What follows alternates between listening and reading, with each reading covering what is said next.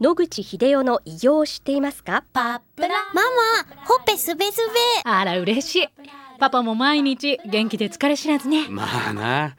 おばあちゃんも近所で若いと評判だよ。おかげさまで。おじいさんいつまでも健康で幸せですね。うん。野口英世の医師により開発されたパプラール。老化や万病のもと活性酸素を分解してあなたの健康を守ります80年のロングセラー使い続けた人が知っている安心の品質と効果。その悩みいつまで我慢しますか？お問い合わせは東洋厚生製薬所または武蔵野製薬へ。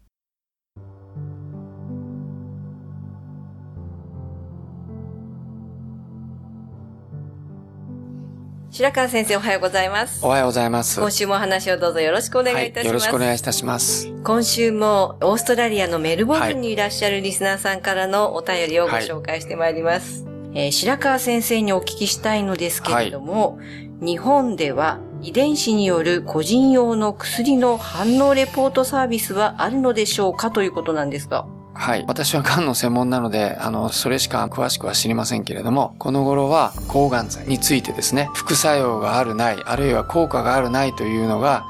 遺伝子的にある程度わかるということが、いろんな癌で知られてくるようになりましたので、昔はですね、新しい薬ができますと、全員にそれを投与してたんですけども、今はあらかじめ遺伝子型を調べて、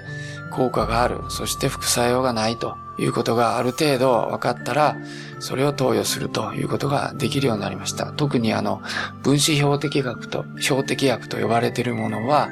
ターゲットが決まってるもんですから、その遺伝子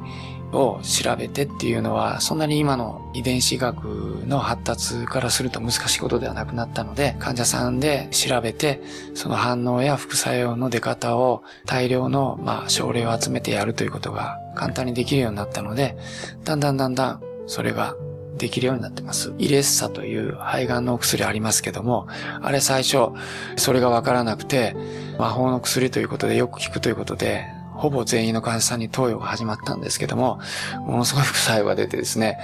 バタバタ亡くなる人が出たということで、まあそういう研究が進んだ結果、効果がある、それから副作用が出るという遺伝子型がある程度分かってきて、それをまずした上で投与するということになりましたので、効果は上がりつつあって、対象となる人間はかなり減りましたけれども、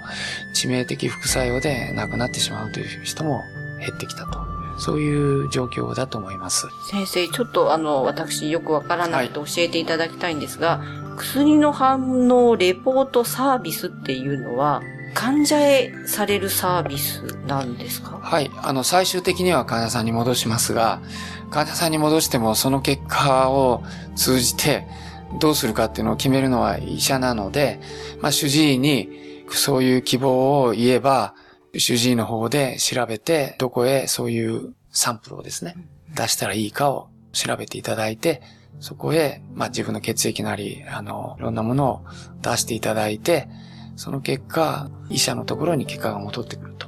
それが患者さんに説明して、先ほどのイレッサの例のように、あなたは副作用が出るタイプですので、残念ながらイレッサは使えませんというようなシステムになっていると思います。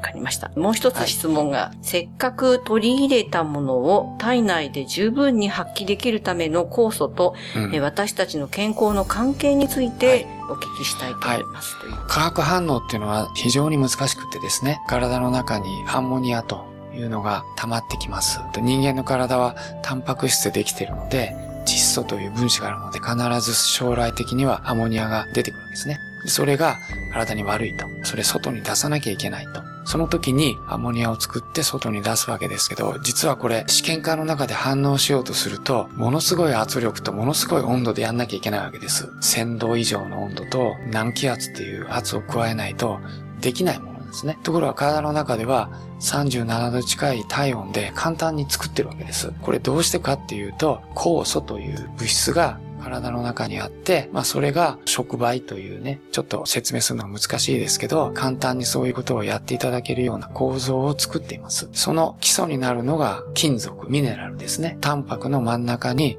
そういう金属がくっつくことで、いわゆる電子の受け渡しを100万倍ぐらいにスピードアップできるわけですね。そのために、化学反応がものすごいスピードでできるので、低温でもいろんな反応がスムーズにできると。体の中で食事が偏ってくるとか、食事が食べられなくなってくると、そういうミネラルが不足してくる。そうすると、いわゆる酵素の働きが落ちて、生命活動を行っている酵素の能力が落ちるもんですから、十分な生命活動ができなくなって、最初は疲労というような形で出てくるでしょう。それが進んでくると、重大な血管が起こって、例えば貧血だとかいろんな症状が起こってきて、最後には致命的事態が起こるということなので、ミネラルを取るということは、その酵素の活性を維持するということで重要だというふうに考えられます。はい。先生、酵素を活性させるミネラルは、やはり食べ物、飲み物、ここからだけですか？いや、もちろんあの、サプリメントもね、たくさんありまして、有効なものもあります。しかしながら、金属というのは、ま、毒でもありますので、それを大量に飲めば、消化管から簡単に吸収されるってもんでもないんですね。ですから、各金属、ミネラルは特別にくっついて吸収されるっていう、そういう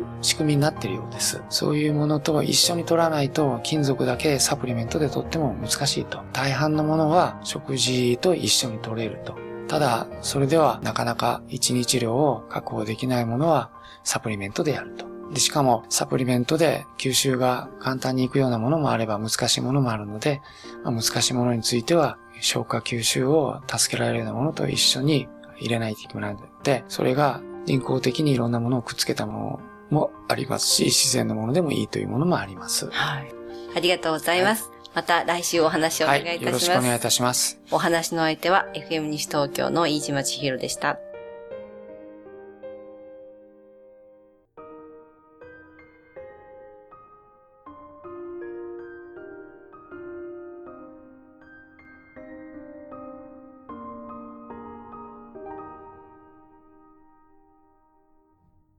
日々進化するがん治療一般的な治療では無理と言われてしまったんですが諦めない独自の治療法を提案。これまでの治療がとても辛くて。まずは痛みを与えない安心できる希望の治療を。赤坂フロイデクリニック。お問い合わせご予約は電話0364347111 0364347111